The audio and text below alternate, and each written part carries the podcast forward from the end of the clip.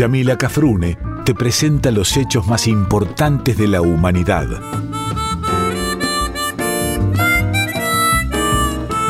Por Folclórica 987 escuchás Contame una historia.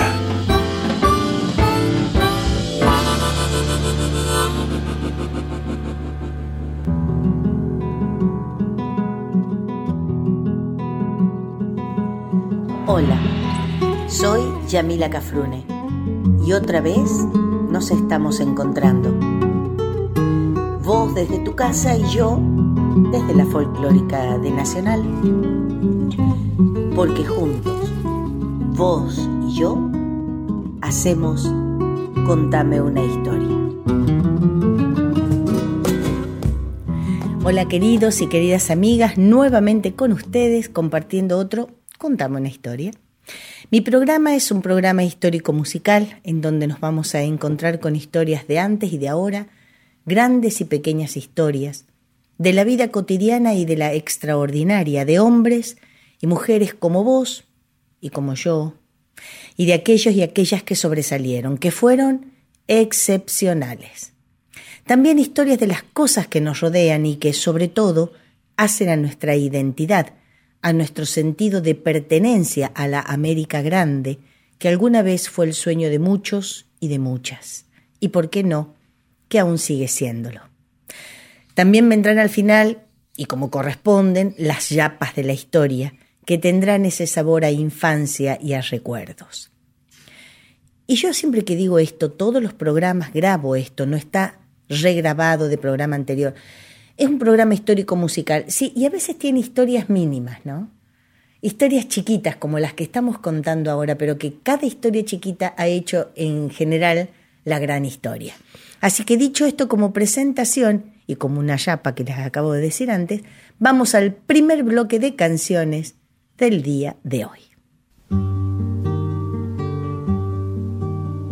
Mi oficio de cantor es el oficio de los que tienen guitarras en el alma. Yo tengo mi taller en las entrañas y mi única herramienta es la garganta. Mi oficio de cantor es el más lindo. Yo puedo hacer jardín de los desiertos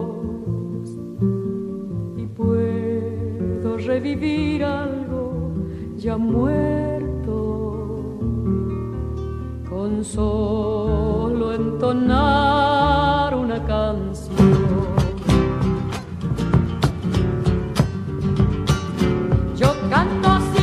A mi pueblo, porque del pueblo es mi voz. Si pertenezco yo al pueblo, tan solo del pueblo será mi canción. Si pertenezco yo al pueblo, tan solo del pueblo será mi canción. Nadie debe creer que el cantor pertenece a un mundo extraño donde todo es escenario y fantasía. El cantor es un hombre más que anda transitando las calles y los días, sufriendo el sufrimiento de su pueblo y latiendo también con su alegría.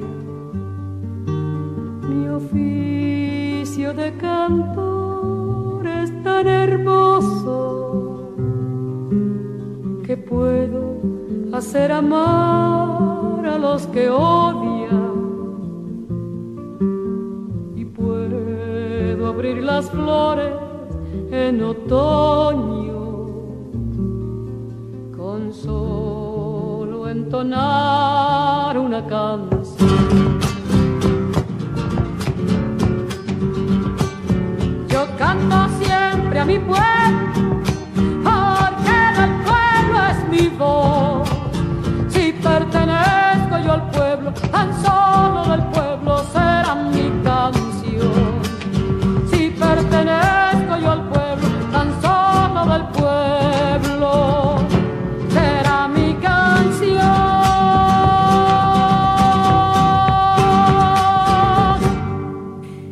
Qué nivel que tengo yo para grabar los programas. Mi grabador, mi editor, mi grabador, mi técnico de operacional. no solamente graba, edita, sino que me ceba mate mientras grabamos el programa. Es espectacular, el Seba Rodeiro. Bueno, el programa pasado estuvimos hablando sobre algunos de los oficios que teníamos en nuestro país y, obviamente, nuestro país no es una isla, en el mundo. La verdad que me sorprendió la cantidad de gente que me escribió pidiendo que hablara de tal o de cual oficio y ni que decirles lo que me gusta que me escriban. Me encanta que me escriban. Ya saben que si quieren escribirme, los que no conocen mi dirección es info.yamilacafrune.gmail.com Les repito, info Espero los mensajes en el, en el mail y las visitas en el Instagram y en el Face, porque, bueno, vieron que mientras más número de amigos tenés, es mejor. Aunque estoy muy tentada a irme del Instagram, les cuento, ¿eh? muy pero mi productor me dice, no, no, que es importante, así que bueno. Pero bueno, después de tanta tanda comercial, continuamos con los oficios, porque ser charlatana también será un oficio. Y yo, ese lo tengo muy bien, muy, muy maleable, soy muy maleable para ese oficio. Dijimos que algunos de estos oficios se encontraban en vías de desaparecer y otros dignamente todavía se realizan. Tuvimos presentes en el programa anterior a los tamberos, a los vaqueanos o vaquianos y a los alambradores, todos oficios que son conocidos al menos por quienes en algún momento como quien les habla, no solamente hemos recorrido la patria, sino que le hemos prestado atención al suelo que estamos pisando, ¿no? Vemos en la ruta, por ahí tenemos la suerte de que maneje otro, o no, y nos tomamos un descansito, y miramos así al costado de la ruta y vemos, vemos gente laburando, gente alambradora, por ejemplo, ¿no? Hoy vamos a traer el programa a otro de estos oficios nuestros. Uno que está eh, tanto en la ciudad como en la zona rural. No es como el de los alambradores que no lo ves en plena capital federal. Uno que es realizado tanto por personas nacionales, es decir, argentinos, argentinas, como por extranjeros. Y me refiero al oficio del albañil. Y hasta lo he dicho mal, miren, no solamente son varones los albañiles, sino también las mujeres trabajan en la construcción. Y si no, hay un canal que es un canal oficial que es eh, de la UOCRA, que es Construir, que es de la gente de la, de la UOCRA, y ahí van a ver ustedes cómo las mujeres están construyendo casas, edificios, edificios, paliando arena, llevando la carretilla de acá para allá, manejando la, etcétera, etcétera, la pala.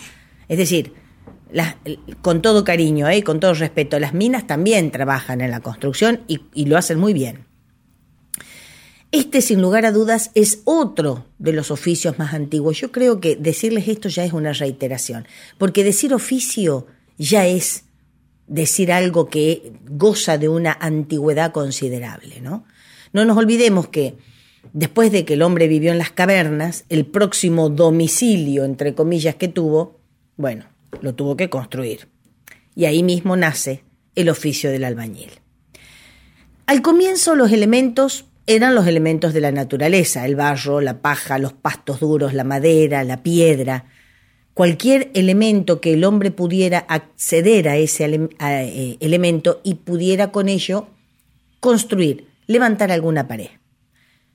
Y no nos vamos a referir a este oficio desde el inicio de los tiempos, ni, ni eh, entrar mucho en el desarrollo de los materiales, porque tendríamos que hablar entonces tanto de las pequeñas como de las gigantescas construcciones, desde las casitas más pequeñas hasta las pirámides de Egipto, por ejemplo. Y la verdad que no tenemos tiempo en un solo programa. Vamos a limitarnos a nuestro territorio. Y aquí, como en cualquier parte, estos obreros y obreras no solamente construían, sino que literalmente amasaban los materiales que necesitaban. Ustedes se acuerdan, porque yo trato de hilvanar todos los temas, ¿se acuerdan cuando hablamos del gaucho y hablamos del rancho? Bueno, hablamos de que el hombre amasaba el barro para hacer el rancho. Bueno, acá el gaucho se había construido, o esa era la parte del oficio de albañil, si se quiere que tenía el gaucho. Lo que también fue y sigue siendo es que los comienzos, perdón, los conocimientos de los albañiles van de padres a hijos, desde los más grandes, los más viejos, a los más jóvenes. Y estos jóvenes, en casi todos los oficios, son llamados aprendices o el aprendiz. Y no solamente a través de la actividad permanente y consciente se va aprendiendo, eh, sino que eh, llegaban a tener el conocimiento a lo mejor de alguien que les podía escribir y dejar eh, heredarles ese escrito, y después ellos, con el conocimiento fáctico y con el conocimiento teórico, se convertían ellos mismos en maestros albañiles. En nuestro país específicamente, acá me voy a meter con algo que les pido la mayor consideración, porque todos lo decimos, todas lo decimos y lo sabemos, pero no todos, no, no nos animamos a veces a decirlo así. Pero la verdad, y con todo cariño lo digo porque ustedes saben cómo yo quiero a la patria grande, jamás denigraría a ninguno de mis hermanos americanos. Y a Sotoboche todos conocemos que los hermanos paraguayos son los más apreciados y buscados para la parte de la albañilería. ¿No? Es increíble. Así como nuestros hermanos bolivianos y bolivianas, yo, perdonen, yo a veces me, no hablo genéricamente, son muy buscados, buscados, digo, para la parte de las quintas. Ustedes saben que todo el camino de La Plata, la entrada, por ejemplo, están casi todos son familias bolivianas las que trabajan en las quintas. ¿Quién sabe por qué se han dado esas diferentes divisiones o categorizaciones? ¿Eh? Este albañil, ¿quién sabe? Porque nadie dijo, el paraguayo tiene este don. Y sin embargo, son los hermanos paraguayos los que están en la albañilería y los hermanos bolivianos los que están en eh, la parte de quinta. Y ya me animaría a decirle mis primos, porque ya no son tan hermanos por la cercanía, pero los orientales los que tienen los supermercados. ¿O no? Y bueno, no será uno, capaz que es hasta un oficio, el almacenero, un oficiazo. Bueno, antes los albañiles eran un gremio de los peores pagados y de los que no tenían, lamentablemente, mucho, no eran muy respetados en la parte de la construcción. Actualmente la gran mayoría, si no el, me animo a decir el 90% de, de, de la gente, hombres y mujeres que trabajan en la construcción, están sindicalizados bajo la UOCRA, que es la Unión Obrera de la Construcción, lo que permite que existe eh, que, perdón, que existe un organismo muy grande que defiende los derechos tanto del salario como de las condiciones de trabajo, horario, materiales, vestimenta, etc. Después de la música, del bloque musical que viene ahora, les voy a contar quiénes eran los obreros musiqueros. Si se elogia a un ingeniero por lo bien que diseñó, es muy justo, pienso yo, también hablar del obrero. Ese hombre simple y sincero que trabaja con coraje y que embellece el paisaje construyendo con esfuerzo para él vayan estos versos como mi humilde homenaje. Su coche es la bicicleta y su oficina la obra. Y como el jornal no sobra, debe comprar con libreta. Su jornada la completa como la manda el patrón. Ocho horas diarias de acción, fratachando con empeño, es arquitecto de sueño y albañil de profesión. Muy temprano cuando a cara ya se observa su salida, sale a pelearle a la vida con el balde y la cuchara. Al muro que levantara le agregará material, llega y completa el ritual al que al diario se somete, colocándose un birrete que hizo con bolsas de cal. El patrón va a controlar los desniveles del piso, pero él sabe cómo lo hizo, no habrá nada que objetar. Será el momento de hablar si el hombre va a echar la losa. ¿Tiene la necesidad imperiosa que le adelante algún cobre? La quincena fue muy pobre porque vino muy lluviosa. Ha levantado castillos que el patrón supo vender. Y a su casa medio hacer le están faltando ladrillo. Ese es el mundo sencillo que su hijito va a heredar, desea llegar a su hogar para enseñarle palotes con ese lápiz grandote que usa para trabajar. Así será su destino, albañil de mucho aguante. sos el fiel representante del gran obrero argentino. Quizás en algún camino alguien te haga un monumento que sea el reconocimiento a un alma sacrificada y haya dos manos gastadas hechas de cal y cemento.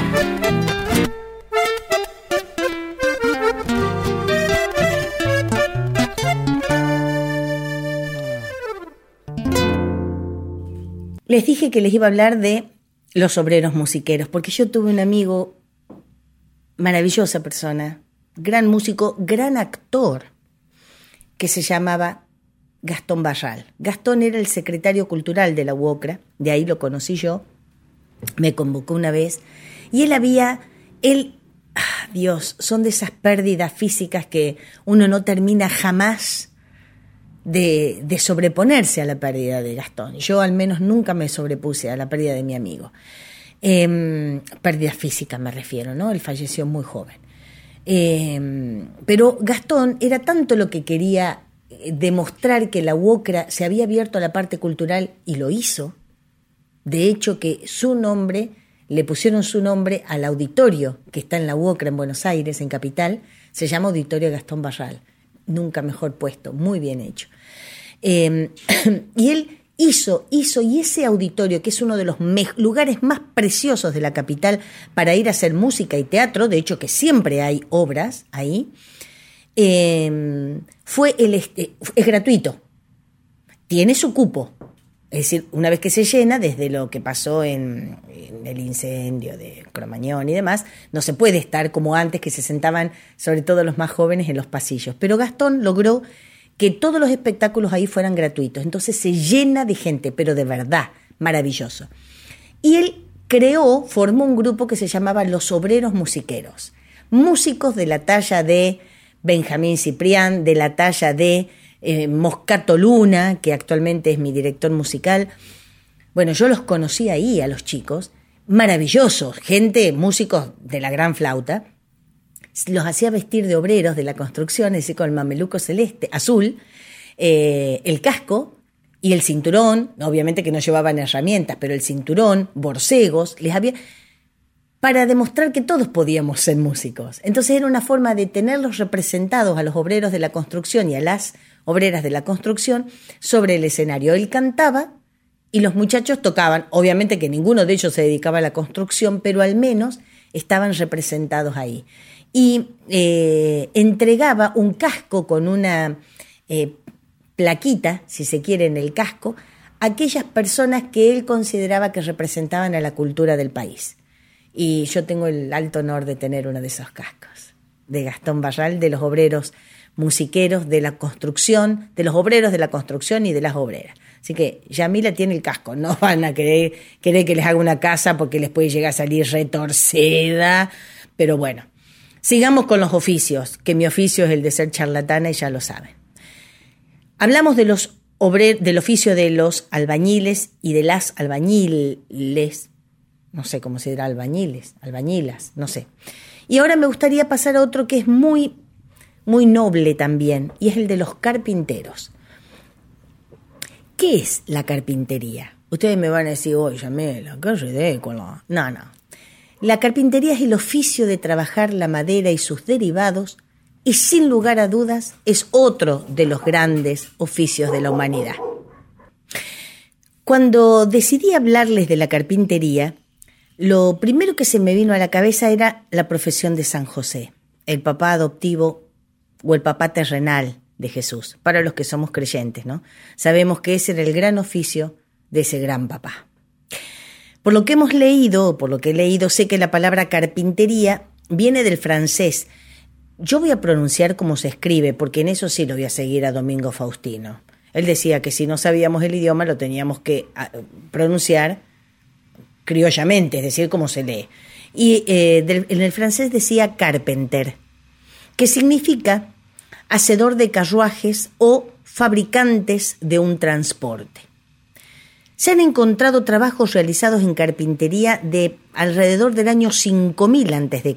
Obviamente, estamos hablando de más que de maderas nobles, que si bien se han deteriorado muchísimo con el tiempo, han resistido bastante porque se los ha encontrado y se los ha podido estudiar y sobre ellos se ha hecho el estudio del carbono 14 para saber la antigüedad de la, de la, de la pieza, ¿no? Desde que el hombre inventó la primera herramienta, ya sea la herramienta de hueso, de piedra, de metal, comienza el oficio del carpintero, ya que también comenzó a tallar, a modelar, a trabajar la madera. Se dedican, ¿a qué se dedican los carpinteros? Bueno, a cortar, a moldear, a esculpir, a unir, a impermeabilizar y a fabricar las piezas de madera de toda construcción de viviendas y dentro de ellas también. Por ejemplo, a ver, para la parte entre comillas de afuera o para el esqueleto de una casa arman los armazones, las puertas, las ventanas, para adentro las mesas, las sillas, los muebles de cocina, de dormitorio y hasta las propias herramientas con las que se trabajan. Por ejemplo, el mango del martillo, el mango del hacha, el mango de una sierra. Bueno, de las sierras de antes, ¿no? Se llama carpintería no solamente a, la pieza que se realiza, al lugar donde se trabaja, sino que hasta la propia producción. Por eso decimos, cuando se está construyendo una casa, este es trabajo, perdón, de albañilería, y esto es para carpintería. ¿No? Así se le llama, carpintería. La misma palabra, como les decía, nos está describiendo lo que se hacía, pero en otras épocas. Ya tener un trabajo hecho por un buen carpintero en cuanto a mm, las puertas, las sillas, las ventanas, es un trabajo caro actualmente. Cuando estamos hablando de buenas maderas, no estamos hablando uy, cómo estoy, de cosas así traídas de los pelos, ¿no? Estamos hablando de cosas como la gente, son caras, pero en otras épocas los carpinteros no solamente se dedicaban a una mesa, una silla, una ventana, sino que, como les había dicho la definición o, o el significado de la palabra, hacían carruajes y embarcaciones de alto y de bajo porte, es decir, eran los grandes barcos como eran las canoas también. Así que esto más o menos ha dejado de fabricarse porque los grandes barcos ya no son de madera, puede llegar a haber algún velero que son de maderas muy nobles y son muy caros. Este oficio se fue mm, desarrollando de a poco y con el tiempo. Por eso los carpinteros también se sindicalizaron, es decir, se reunieron en una organización que ocurrió allá por el 1880 y pico. Y como siempre, la función de un sindicato es respaldar y bregar por los derechos de sus afiliados. Es por eso que se vuelven los empleados, la gente que trabaja, que está reunida bajo la capa de un sindicato, se vuelven fuertes e importantes. Vamos a un nuevo Vamos a un nuevo bloque de música y seguimos con el programa.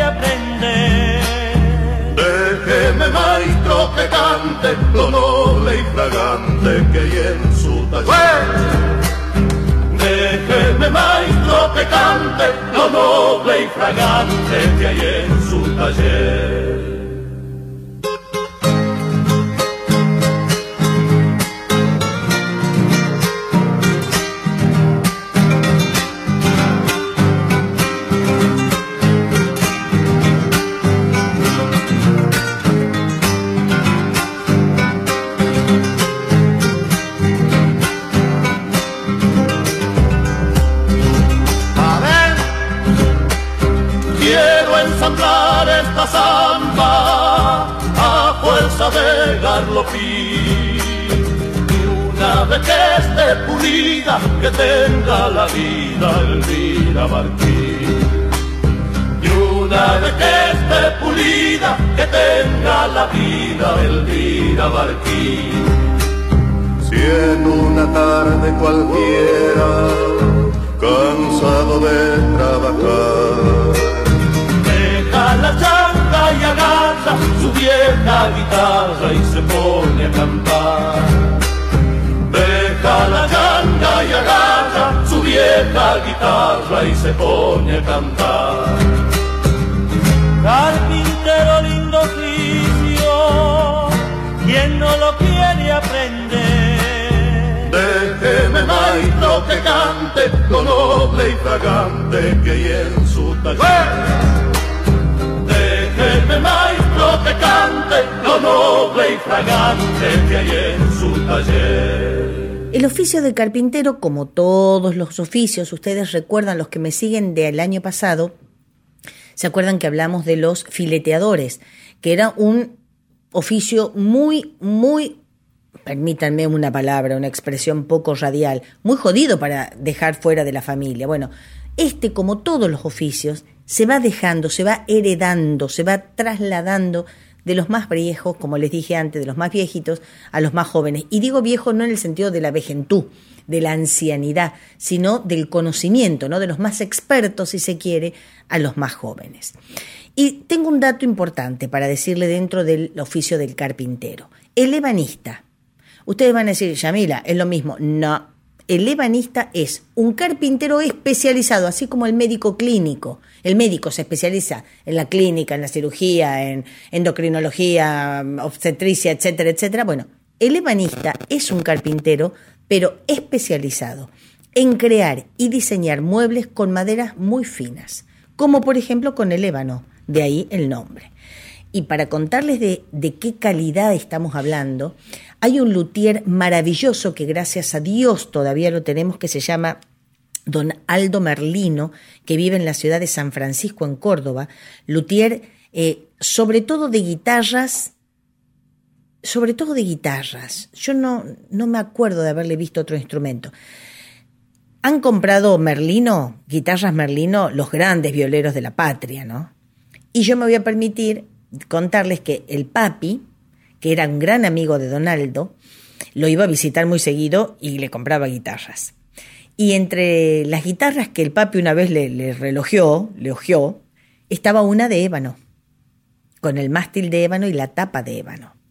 Una, una guitarra alucinante, diría Lelutier, pero era maravillosa, fina, de fineza absoluta, no solamente en su madera, en su material, sino en su sonido. Y el papi se la quiso comprar y Donaldo le dijo, no, Jorge, no es que no te la vendo porque te la quiero pelear al precio, sino porque esa pertenece a mi colección personal. Pero lo que sí puedo hacer es prestártela. Así que el papi se la llevó prestada. A mí me prestan una viola de esa, no la agarro, pero ni que me la presten, ni que me la regalen. Salvo que me la regalen y va por cuenta mía lo que pueda pasar. El papi se la lleva a Europa y la cantidad de gente que se la quiso comprar fue impresionante. Y el papi, obvio, no la puede vender porque no la pudo vender ni la quiso. No era de él. Y yo tuve el, el alto honor de cuando yo salí a cantar allá por el año 92, la toqué canté y toqué con esa guitarra. Eh, me la prestó Donaldo y después de don Víctor Velázquez, hombre al que admiro y quiero muchísimo y respeto mucho, eh, después de don Víctor toqué yo la viola. Así que esa viola me trajo suerte, diría la Mirta, porque después subí al escenario de Cosquín. Esa guitarra de ébano. Hay que decir que, volviendo al oficio del carpintero, que actualmente existen máquinas que ayudan a la tarea del carpintero, la sierra, las pulidoras, las pistolas para pintar, porque eso también hace el carpintero, pinta sus propios muebles, por ejemplo, o los que va a, a vender. Pero todas ellas no han hecho desaparecer, sin embargo, por ejemplo, el lustre a muñeca, que, rapidito les digo, la muñeca es un bollito, si se quiere, de trapos, donde se agarra el barniz o la cera, y con eso se lustra. Generalmente con eso lustran los, instrumentos y se le llama lustre a muñeca. ¿eh? porque la muñeca del hombre o de la mujer es la que va y viene con ese, como si fuera una pelotita de trapo, ¿eh? para que, así muy sintéticamente, yo sé que habrá algunos carpinteros y carpinteras que me querrán dar una cacheta en la nuca, pero bueno, absténganse, porque yo tengo que ser totalmente sintética. De todos modos, a mí me encanta tener en mi casa algo de madera, me parece que le da una calidez al hogar, eh, tanto como la cerámica, por ejemplo, ¿no? Ahora bien, entre las herramientas que utilizan los carpinteros, obviamente la madera como materia prima, y tenemos los martillos, las hachas, las sierras, las barrenas, los cepillos, formón, cinceles, gubias, bla, bla, etcétera, etcétera. Eh, como les conté, eh, con el avance de la tecnología, que hay otras herramientas, también se han reemplazado algunas de las herramientas para unir que utilizan los, los carpinteros. Por ejemplo, el clavo se reemplazó por el tornillo porque era de mayor agarre. Y también una cosa que tenían ellos y que siguen teniendo, porque esa es, yo creo que es irreemplazable, podrá haber de mejor calidad o de menor calidad, pero la cola de carpintero es una de las más fuertes y andad separar una cosa pegada con cola de carpintero. Increíble. En fin, no cualquiera puede llegar a ser un buen carpintero. Para ello, como con todo, no, hay, no basta solamente el conocimiento técnico, sino también que hay que tener un don, que se te lo da el de arriba, y las ganas de ser lo que uno es y hacer lo que uno hace. En eso se puede ver en el amor que uno le pone en el resultado que obtiene de hacer algo con sus propias manos. Vamos a un nuevo bloque de música y volvemos.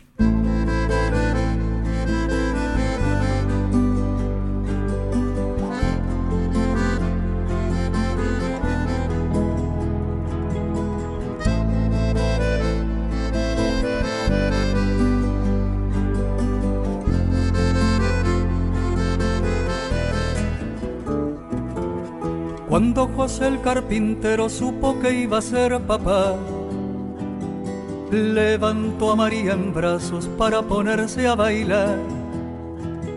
Nadie puede imaginar lo hermosa que era María.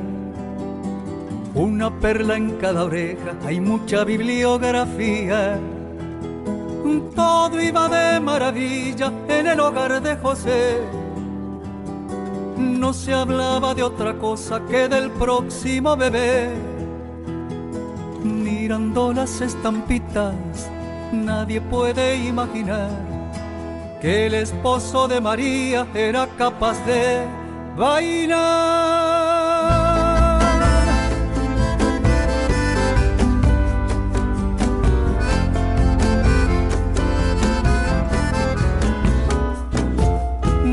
La noche conversaban como lo iban a llamar. A él le gustaba Jesús, a ella le daba igual. La dicha se interrumpió, afirman las escrituras. Al mismo tiempo que Herodes decretó la mano dura. Se mandaron a mudar, vendieron lo que tenían siquiera se salvaron las dos perlas de María. Mirando las estampitas, nadie puede imaginar que el esposo de María era capaz de pelear.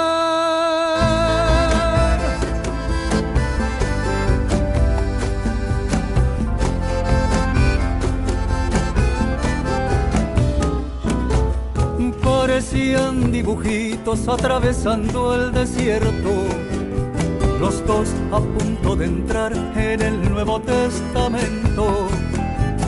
Dormían a cielo abierto, muchas veces no comían. Él le daba calorcito con la mano en la barriga. Terminaron en Belén, un pueblo de cien ovejas pesebre, luna llena y un montón de casas viejas. La soledad del lugar, los dolores de María.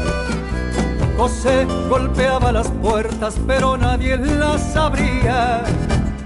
Mirando las estampitas, nadie podría decir que el esposo de María era capaz de rugir.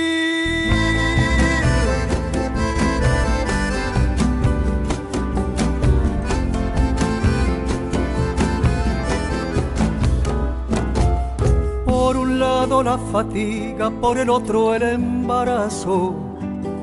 José se enfrentó al pesebre y lo abrió de un rodillazo. Esto es música, señores, esto es puro sentimiento. Un hombre y una mujer compartiendo un nacimiento. Mirando las estampitas, nadie puede imaginar que el esposo de María era capaz de llorar.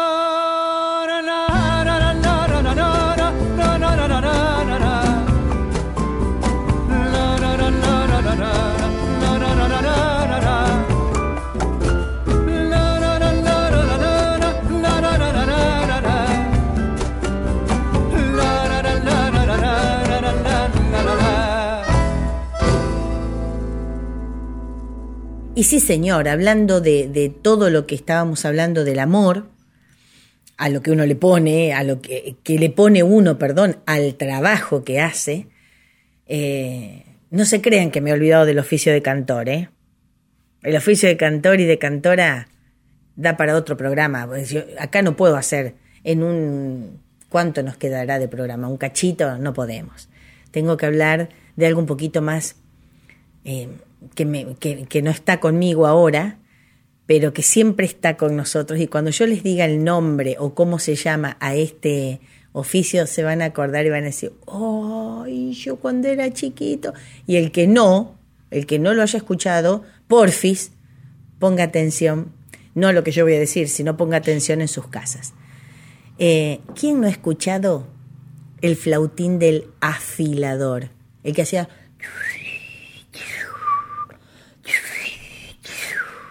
Pero claro, este, a ver, a mí, no me sale como el afilador, porque el afilador tenía como una flautita chiquita de pan, pero no de pan de comer, sino la flauta del dios pan, que eh, yo después les voy a decir cómo era, que ahora es de plástico y era chiquitita. Yo, ay, me estoy acordando que cuando éramos chiquitas, yo ya tengo 56 años, deberán disculpar la senilidad, pero eh, en las bolsitas de los souvenirs de los cumpleaños nos regalaban esa cosita. Y mi mamá nos la quitaba la flautita porque la teníamos podrida tocando la flautita. Pero así, ¿se acuerdan que era chiquitita y decíamos... Bueno, yo no sé si donde ustedes viven todavía pasa el afilador. Por mi pueblo, por mi pueblo ciudad o mi ciudad pueblo, sí, que es Cañuelas. No sé si les dije que vivo en Cañuelas, provincia de Buenos Aires, tierra de oportunidades. Bueno. Eh, el, afilador siempre pasa en la bici. Antes podía pasar, bueno, ahora les voy a contar todo. Por ahora pasa en la bicicleta, que la tiene preparada. Antes la piedra de afilar la llevaba atrás, ahora la lleva adelante. No sé por qué. Será moda o qué sé, o será, depende de qué bicicleta. Que con la propia cadena hace como una especie de, de máquina, de palanca, de, de no sé qué, pues yo no soy física. Pero anuncia la llegada con el flautín este y esa piedra afilaba las tijeras, los cuchillos de mesa, las cuchillas, salían las mujeres con los delantales. Generalmente éramos las mujeres las que salíamos a hacer afilar los cuchillos y las tijeras. Disculpen los varones, ustedes búsquense su propio afilador. Bueno, ¿cómo anunciaba la llegada del afilador? Con este flautín. Una especie de armoniquita de flautín y bueno, y mi abuela me decía que cuando yo escuchaba el afilador traía buena suerte. Este oficio comenzó y el afilador tenía, como les dije, una especie de carrito de madera y ahí transportaba la famosa roda de afiar, que era una rueda de piedra o tarazona y un recipiente con agua que es sumamente necesario para afilar. Cuando uno tiene la piedra de afilar en la casa también tiene que humedecerla, ¿no?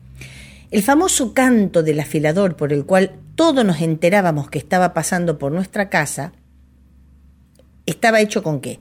Con una cosa que, con un instrumento pequeño que se llama pito del afilador o chiflo, que era una pequeñísima flauta, como les decía, de pan, flauta de pan, que es un instrumento de viento hecho con tubos huecos.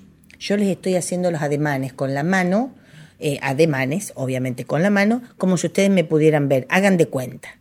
Primero estos tubitos huecos estaban hechos de caña y estaban tapados en un extremo. El sonido que producían era similar al que escuchamos nosotros con un, uno de nuestros sicus del norte, bien agudo, bien agudo.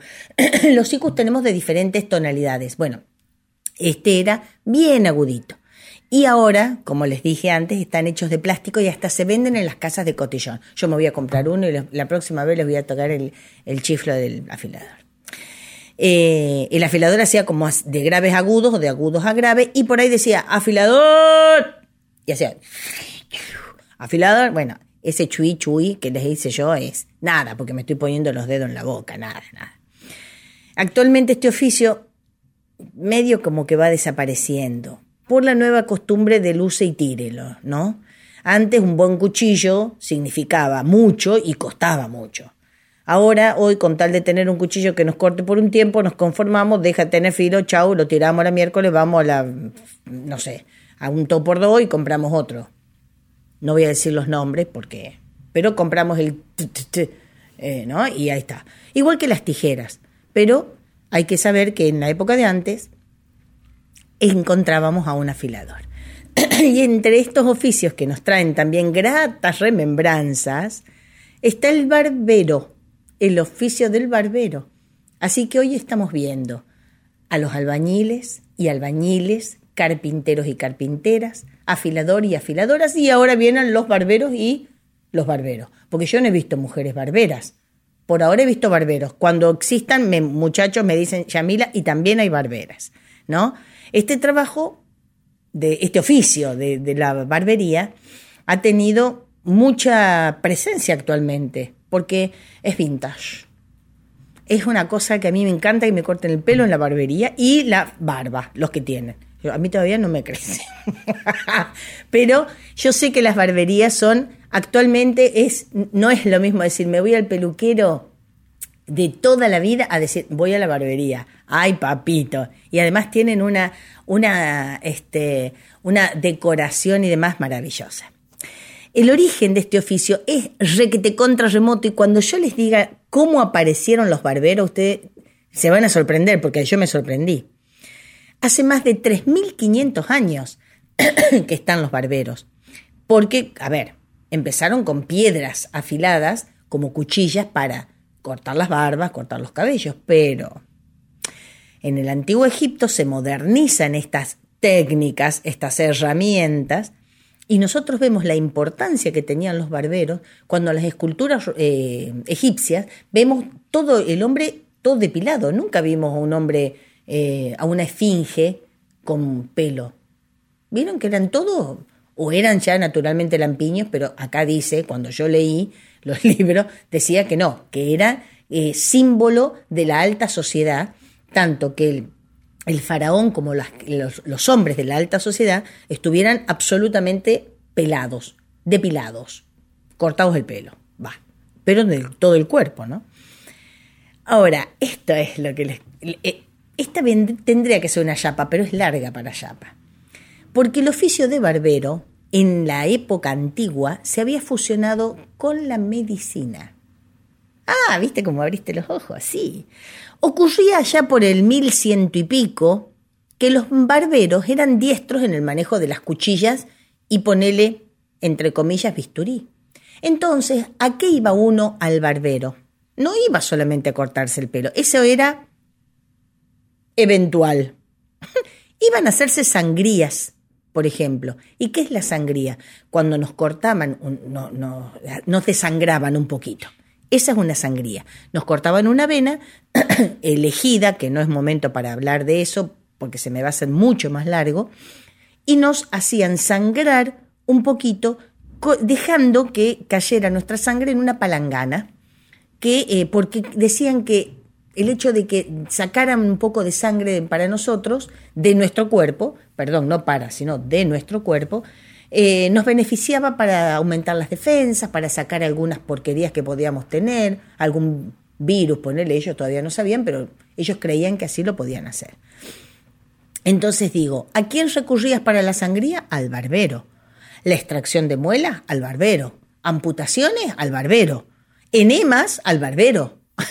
Arreglaban roturas, trataban heridas y hasta formulaban ungüentos y hacían algunas operaciones. Por supuesto, también cortaban el cabello. Cuando tenían tiempo, cortaban el cabello y la barba. Por eso, estos eran llamados cirujanos barberos. Comillas, cirujanos, guion, barberos, cierro comillas. Fue recién durante el siglo XV, es decir, 1400, que se separan los oficios, aunque los barberos siguieron sacando dientes.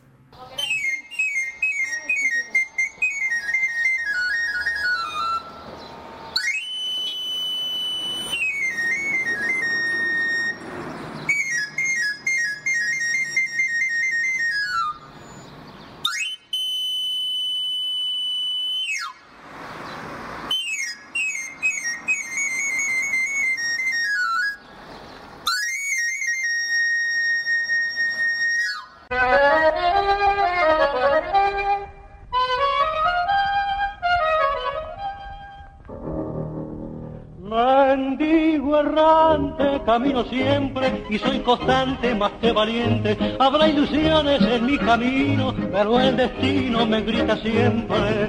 Afilador, para tu cariño hallar, dale que dale a la piedra que con tanta chispa ya la encontrarás. Afilador, no abandones tu pedal, que girando en tantas vueltas desde alguna puerta ya te llamarán. Yo busco una prenda para compañera y si es que la encuentro le juro quererla, entonces mi vida sería más bella porque ya no puedo vivir sin amor.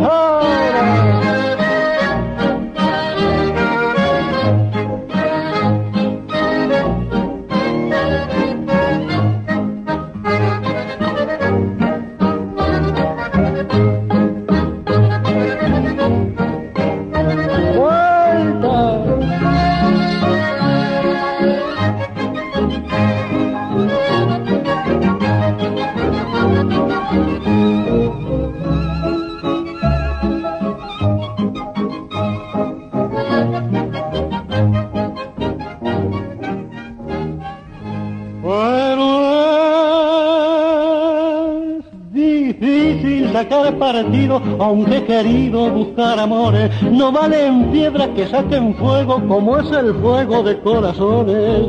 Afilador, para tu cariño hallar, vale que dale la piedra que con tanta chispa ya la encontrarás.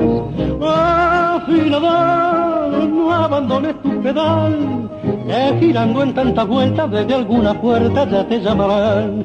Yo busco una prenda para compañera y si es que la encuentro le juro quererla, entonces mi vida sería más bella porque ya no puedo vivir sin amor. Afilador para tu cariño hallar, dale que daría la piedra que con tanta chipa ya la encontrarás. Afilador, no abandones tu pedal, que girando en tantas vueltas desde alguna puerta. ¿Eh? Sí, y ya te llamarán. Ya te llamarán.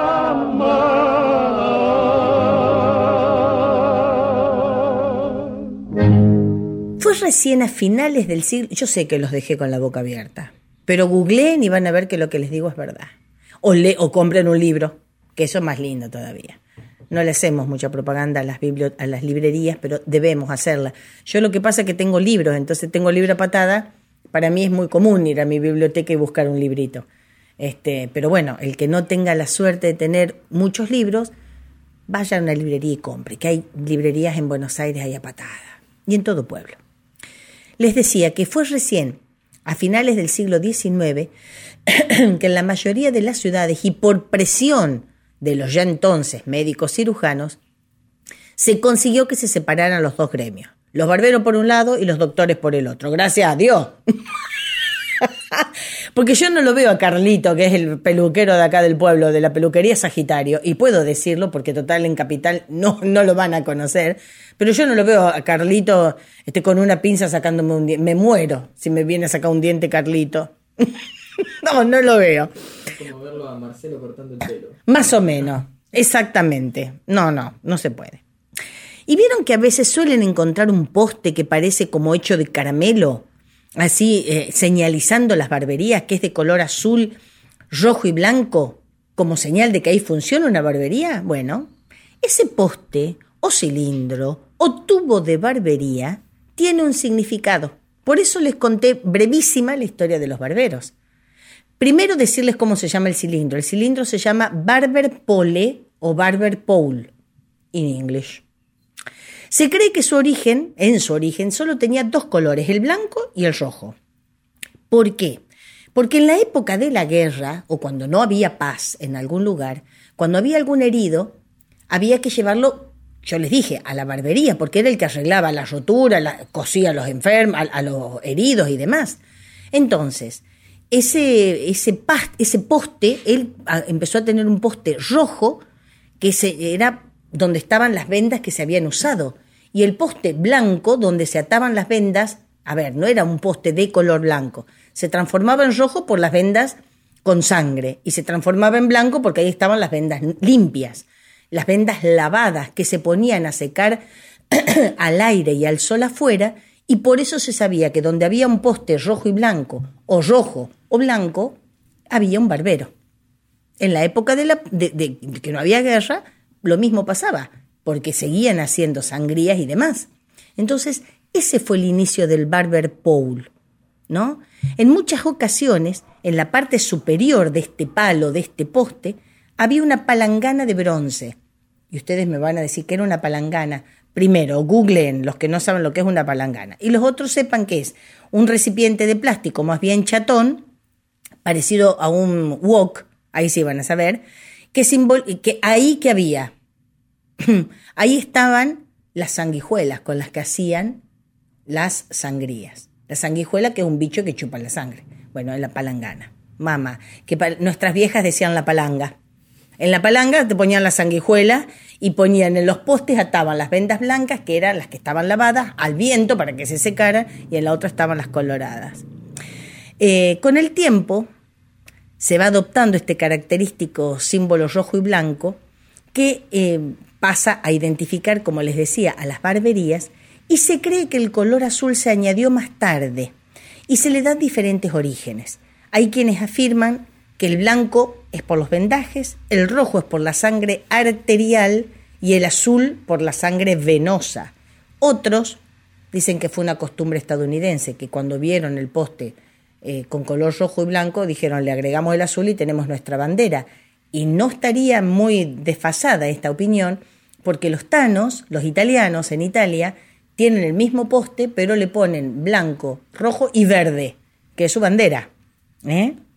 Así que debe tener algo de eso. Hoy a una barbería podemos ir a cortarnos el pelo y arreglarnos la barba, para aquellos que la usen. Y si no, como todo se pone de moda, no nos asombre que en cualquier momento haya más cafrunes que de costumbre, todos con barba, todos bien arregladitas con la barbería o por un barbero. Bueno, hasta aquí nuestro programa de hoy con los oficios de este segundo programa dedicado a los oficios. En el próximo vamos a tener algunos oficios especiales con presencias especiales. ¿eh? Quiero dejar aclarado que muchos de estos oficios actualmente ya tienen una escuela o instituto donde se enseñan, que no entregan un título universitario, pero que existen obviamente títulos, eh, avales, que, eh, valga la redundancia, avalan el estudio que han realizado las personas y su profesionalidad. Para despedirnos y darles las muchísimas gracias, otro como siempre, por haberme acompañado un Contame una historia más, la copla que nos acompaña desde el primer programa del 2022. Mas nadie se cree ofendido, pues a ninguno incomodo, que si canto de este modo por encontrar lo oportuno, no es para mal de ninguno, sino para bien de todos. Hasta el programa que viene, si Dios quiere.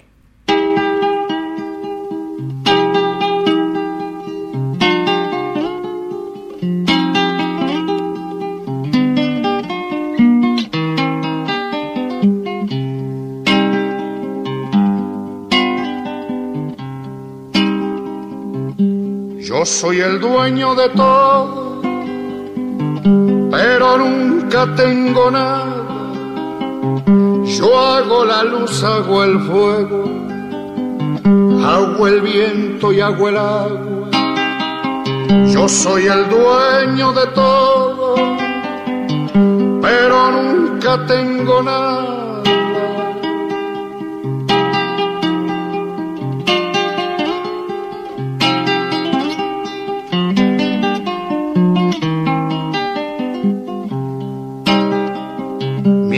Manos a la madera le hacen hacer maravilla. Yo soy quien tiemple el acero y quien echa la semilla. Mis manos a la madera le hacen hacer maravilla.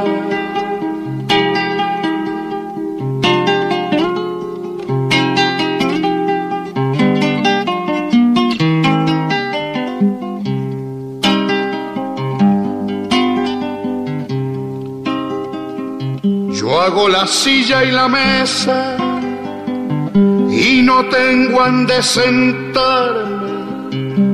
Total si ya no me queda ni el derecho de cansarme. Yo hago la silla y la mesa y no tengo sentarme.